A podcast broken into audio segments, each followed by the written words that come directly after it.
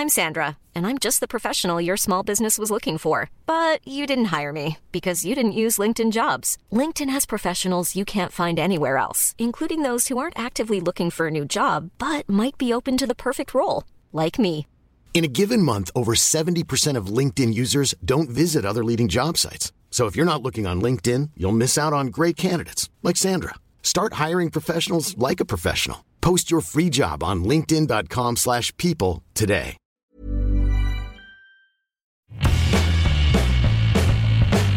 Hola a todos, esto es Sin Comentarios, el programa con los temas y noticias que a todo el mundo interesa y las opiniones que nadie pidió.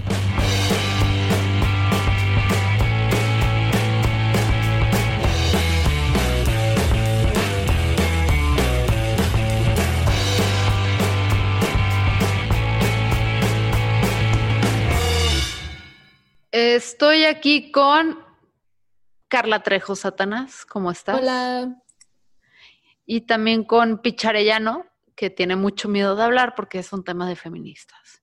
Sí. Hola, soy un hombre cisgénero.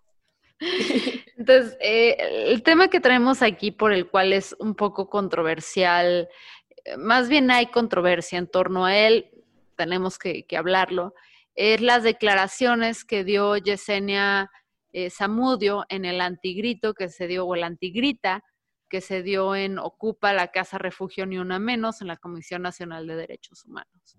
Ahora, dentro de, este clip que, creo que vale la pena que lo vean, eh, alguien ahí en un, en un tuit que yo comenté en el que así preguntaba sobre el caso, me lo roló y me dijo, ve de este minuto a este, véanlo como cinco siete minutos antes del segundo que él recomienda, que es el 57, eh, porque es, es básicamente Yesenia Zamudio, quienes no lo ubican, es la mujer que hizo este discurso muy famoso, a ver si se acuerdan mejor, Carla y Picha, del de que la que quiera quemar. La que, quiera queme. quemar, queme, y la que no, que no estorbe. Ajá, y la que quiera romper, rompa, y que la que no, no estorbe. Si la memoria y... no me falla, ese fue en, en la a, a, a manifestación del 8 de marzo, ¿no? De este año. Creo sí. que sí, creo que de ahí salió. Entonces, ella a partir de ahí se ha vuelto, bueno, no sé si a partir de ahí, porque ahí sería mi ignorancia hablando, pero a partir de ahí se volvió sumamente mainstream o mediática, en el sentido de que más de nosotros la reconocemos, sabemos quién es, eh, sabemos el caso de su hija, etcétera, etcétera. Entonces, esta mujer que ahorita está en, en la Comisión Nacional de Derechos Humanos, en el Antigrita, dio una serie de palabras en, en, la que uno, pues con muchas groserías y majaderías, que aquí no vamos a venir a juzgar a nadie, chingados. O sea, ¿quiénes somos nosotros para juzgar a alguien por las palabras que usó? No, pero fue de las cosas que vi que alteraron a muchos, que, eh, que, que usó, o sea, pues fue un lenguaje muy, muy ella, ¿no? Y por, sí. por eso también se hizo muy legendaria esta frase que dio todo. Pero dentro de, ese, de esa declaración que dio, pues básicamente, ¿la pudieron escuchar Picha y Carla? Sí. Era okay. justo lo que te iba a preguntar, Fernanda. Se llama antigrita porque se dio en la víspera del grito de independencia que sucedió el día de antier. Y, y, se llamaba antigrita uno porque como el grito es masculino y son feministas, tenía que decir grita con A. Por eso se llama antigrita. Uh -huh. Y, y, esto era como parte de las múltiples y múltiples manifestaciones que han existido a lo largo del país en las últimas semanas para exigir justicia a los diferentes organismos de derechos humanos. Ok. Gracias. Es pregunta. Es, es, por eso, sí, Picha, sí es eso. Ah, gracias. Picha temeroso a explicar algo. No te preocupes, Picha, muchas gracias por traer esta información y ser súper claro con la audiencia.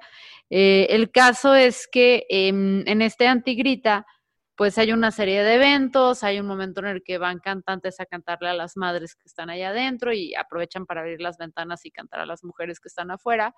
Y sale Yesenia a dar esta declaración en la que básicamente pues es como una, cri o sea, pues le dice a las feministas, a ver, morras, ubíquense cuál es, o sea, esta es mi, mi, así, this is my opinion, esta es mi opinión de lo que yo vi que, y cómo lo interpreto, porque a veces somos muy chafas a la hora de discutir y no intentamos entender qué dijo la persona y nada más nos fijamos súper cabrón en las palabras y, no intentamos entender el mensaje.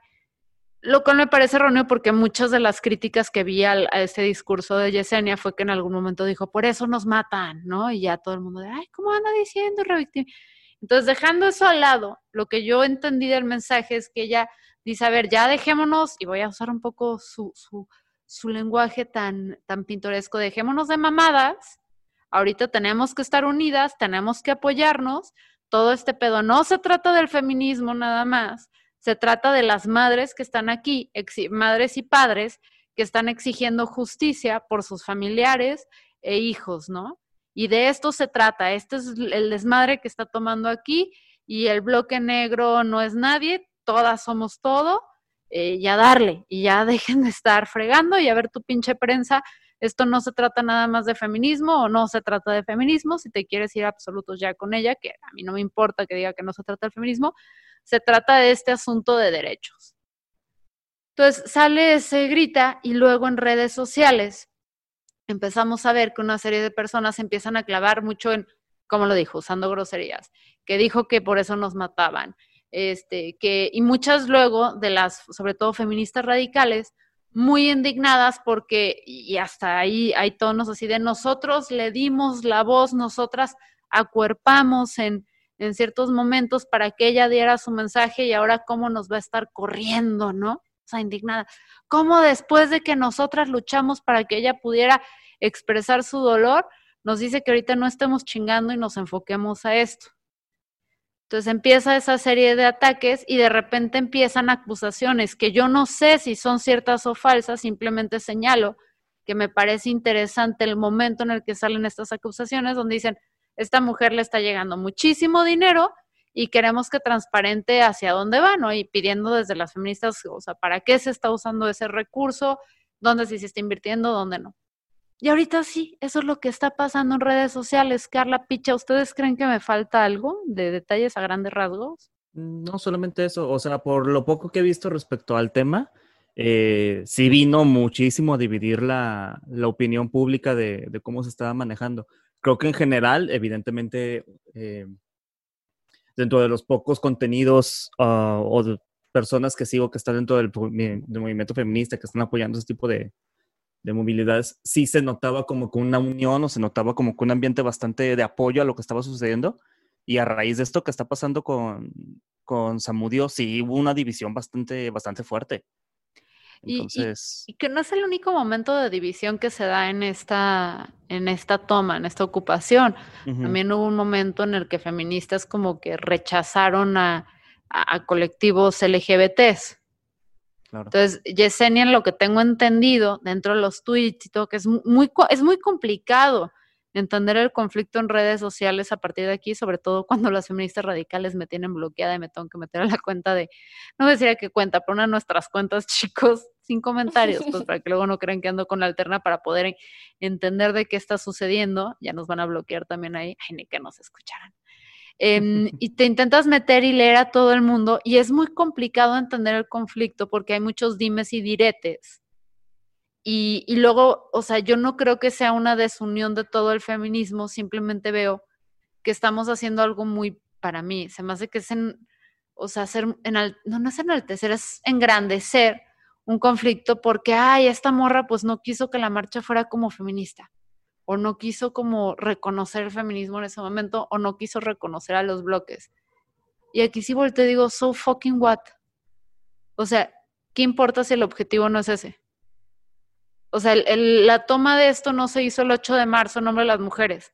Uh -huh. La toma de estos espacios se está haciendo en todo México en nombre de las víctimas, hombres y mujeres, víctimas a las que la Comisión Nacional de Derechos Humanos debe rendirle cuentas y debe apoyarlas para ser un interlocutor con gobierno para que se brinden justicia a estos casos. ¿Qué importa si la causa la están solapando feministas o no? ¿Por qué el protagonismo? Y sí duele a veces dar estos regaños porque es, luego muchos machitos lo usan para, ven, las feministas son unas, así, unas, eh, les gusta el protagonismo y no se entienden entre ellas y se están peleando y bla, bla, bla yo no entiendo por qué esta necesidad de seguir diciendo esta es mi lucha y esta no es tuya y dentro de este grupo yo, yo soy más feminista que tú y cuando el objetivo se está logrando. Hasta me parece estúpida esta desunión por parte de todas nosotras. Y ahí yo sé que Picha está, no, no, no digas estúpida, pero digo, me parece y todos estamos participando. Y esto es algo que me preocupa muy cañón de cómo, cómo ya el discurso está dejando de ser la violación de derechos humanos en México y se está volviendo un tema de conflicto entre feministas. Y creo que en ese sentido coincido con Yesenia. Coincido en que estamos, y la prensa también, porque la prensa ves que empieza a reportar la toma del feminismo y feminismo y feminismo y las mujeres, que está chido. O sea que yo, porque también aquí en los gogles, y perdón que esté monopolizando la discusión, pero de repente eso que yo desde mis lentes del feminismo, cuando veo cuestiones de, derechos humanos, de derecho laboral, de derecho a la ciudad, siempre le voy a encontrar al lado feminista porque es ahorita a mí lo que me preocupa más, es mi prioridad más grande. Y entiendo que cuando vemos como un tema de, de derechos humanos, pues hay muchos asuntos de violencia de género. Entonces, ¿qué me importa si mi objetivo se está logrando, que es que se velen por los derechos de las mujeres y de otras personas? ¿Qué me importa que la causa no esté empapada de violeta? ¿Por qué escoger esas batallas que no nos benefician como colectivo? O sea, yo creo que ya lo resumió bastante bien Fer, pero sí me parece que cuando, o sea, cuando el grito lo que está exigiendo es justicia, importa muy poco bajo qué lupa se le vaya a mirar. Entiendo esto de que están haciendo historia, este grupo de mujeres, y que la ocupa, pues sí fue respaldada por, por el colectivo negro, no me acuerdo el nombre, sí es el El bloque negro. Bloque negro. El bloque negro. entiendo que ellas sí pusieron su cuerpo y pusieron, o sea, su lucha es física y está presente ahí y sin ellas a lo mejor un montón de estas cosas no estarían sucediendo, pero si ya cumplieron como con su objetivo, que era ayudar a la causa de esa manera, realmente cuál es el propósito de continuar querer mm, tomando como voces que no les corresponden a ellas de manera directa. O sea, cuando tienes ahí a las madres y a la familia que, que ya, o sea, que, que, lo está viviendo en carne propia y que está exigiendo justicia desde hace años y que viene persiguiéndola, no porque tú no la busques, sino porque tú como persona y como individuo, así seas parte de quienes están representando la lucha desde cierto lugar, no puedes hablar por todo un colectivo. O sea, el feminismo no es un país, ni es una nación, ni es una religión, ni es una secta. No hay alguien que pueda hablar por todas, o sea, y no, y no puede abordar absolutamente todas las problemáticas. Y me parece que reconocer mm, como el lugar que cada uno ocupa en cada una de sus luchas es muy importante, pero de ahí a pararse a decir, esta es mi lucha y tú no puedes estar hablándola, no puedes hablar de ella y no puedes formar parte de ella si no lo haces como yo quiero, porque yo represento a todas estas mujeres, pues chiquita, no. Y, el bloque negro, o sea, yo sí quiero hacer nada más una aclaración, que el bloque negro no es el enemigo, ¿eh? Porque el bloque negro ah, claro que no. tiene, aporta cosas súper valiosas y sí es cierto, son morras que le entran bien cañón a estos temas y apoyan. Em, y, y, creo que hay causas, o sea, sí no hace sentido que un hombre venga a hablar al nombre de las feministas.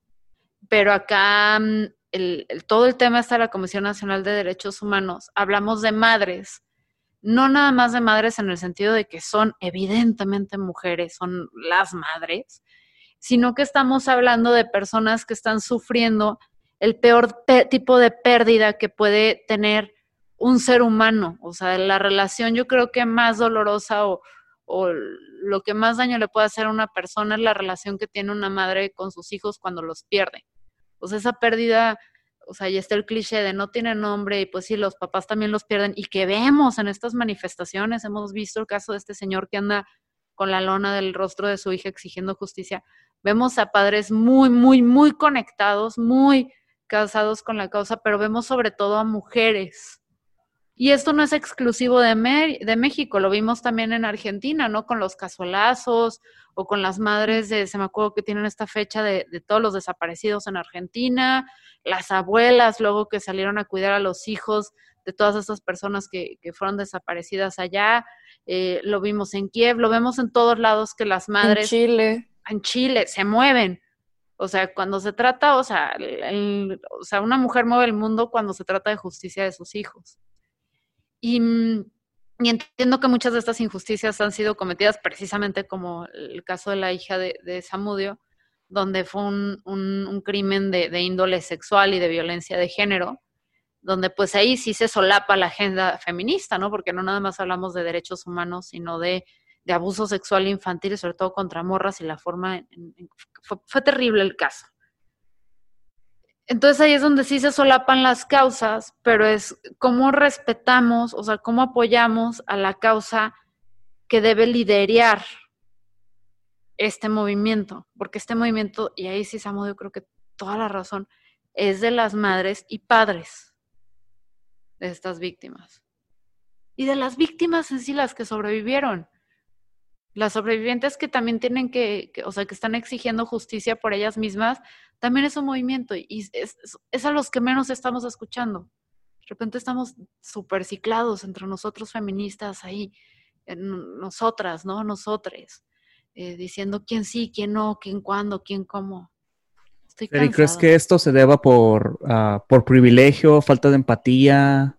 Claro que es un privilegio, porque venimos algunas feministas a juzgar a otras porque no entienden de interseccionalidad, porque no entienden el problema eh, de las mujeres. Y aquí pido una disculpa porque siempre la cago y, y, o sea, y que si es mujer negra está mal y que si es mujer de color está mal. Entonces, asumamos que si la cago no es por mala intención, simplemente porque he recibido demasiada información.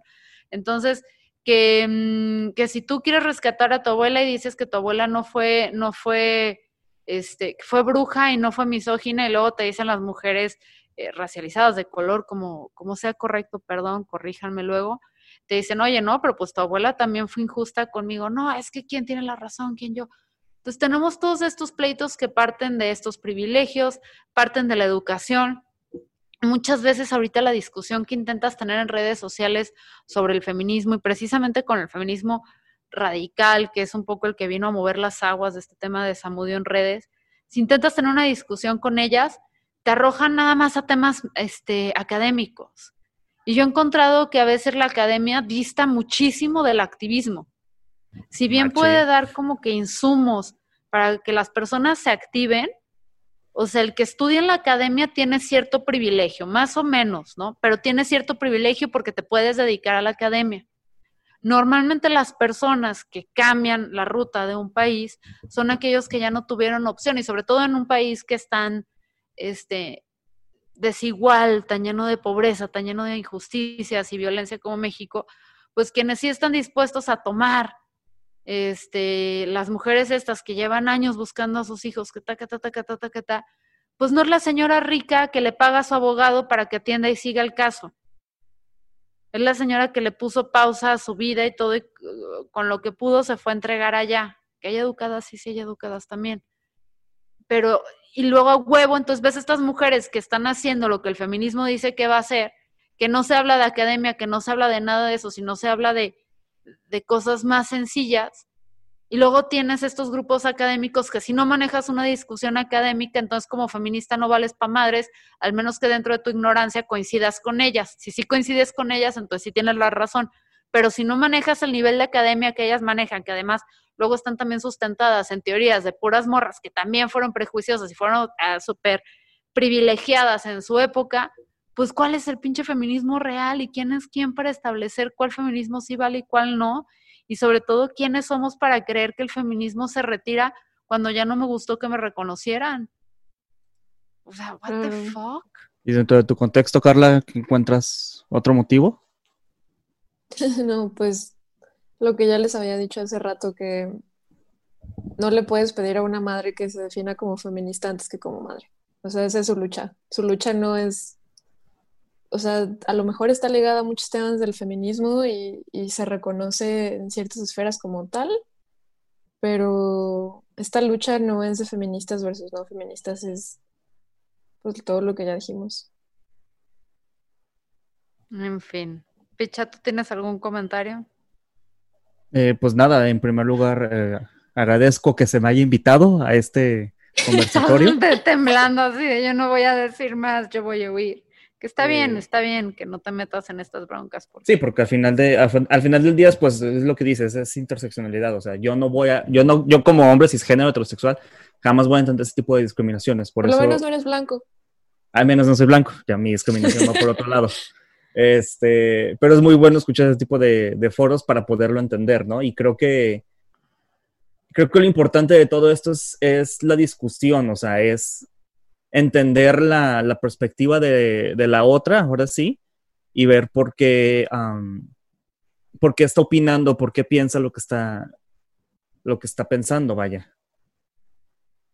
Y creo que este tipo de, de lugares, o sea, que tengamos la, la certeza de poder sentarnos, eh, hablar o, de sentirlo de, esta manera nos puede llevar a, a, un lugar en común, que creo que al final del día es este, algo en lo que tienen que, que, coincidir, vaya, que siguen siendo grupos vulnerados por algún u otro motivo y que juntos van a ser más, que van a perder muchísimo más si se empiezan a, dividir por cualquier otra razón. Súper. Pues va que va, vámonos despidi despidiéndonos. Gracias, Carla. Gracias, Picha. Eso cuenta Tras... como mansplaining, ¿no? ¿Verdad? No, no, no contó como. Deja de temer. Mira, de todas formas, alguien te va a decir que lo que estás haciendo está mal. Se llama Internet de las cosas. No, se llama mi mamá. este, entonces, gracias, Picha. Gracias, Carla. Gracias, Ángel, atrás del, del micrófono. Recuerden que tenemos un Patreon. Eh, es ah. para mantener el proyecto. Eh, y además, tenemos como extra eh, unos behind the podcast donde hablamos de cosas más tontas. Entonces tienen ahí unos episodios semanales extras si están en ese, e, en ese club, en esa secta. Entonces, en el más reciente hablamos de los sueños de Ángel y cómo no tienen este material cómico. Social. Ajá, cómo no hay que hacer chistes con los chistes que te cuentas en los sueños. Uh -huh. Hemos hablado de las Kardashian, creo. Eh, no sé si ya hablamos, bueno, de muchas cosas, muchas cosas. ¿Para qué ensuciamos la dignidad de este podcast? Allá somos, somos una basura cualquiera. Claro. Eh, búsquenos en Patreon como sin comentarios, compartan también si pueden. Redes sociales también, estamos en Twitter y en Instagram como sin comentarios MX. Y, y nada, nos escuchamos el martes. Los queremos, cuídense, los queremos Bye. a todas.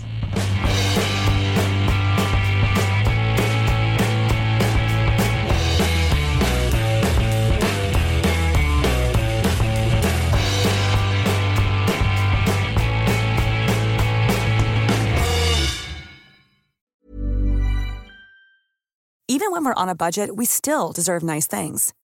Quince is a place to scoop up stunning high-end goods for 50 to 80% less than similar brands. They have buttery soft cashmere sweaters starting at $50, luxurious Italian leather bags, and so much more.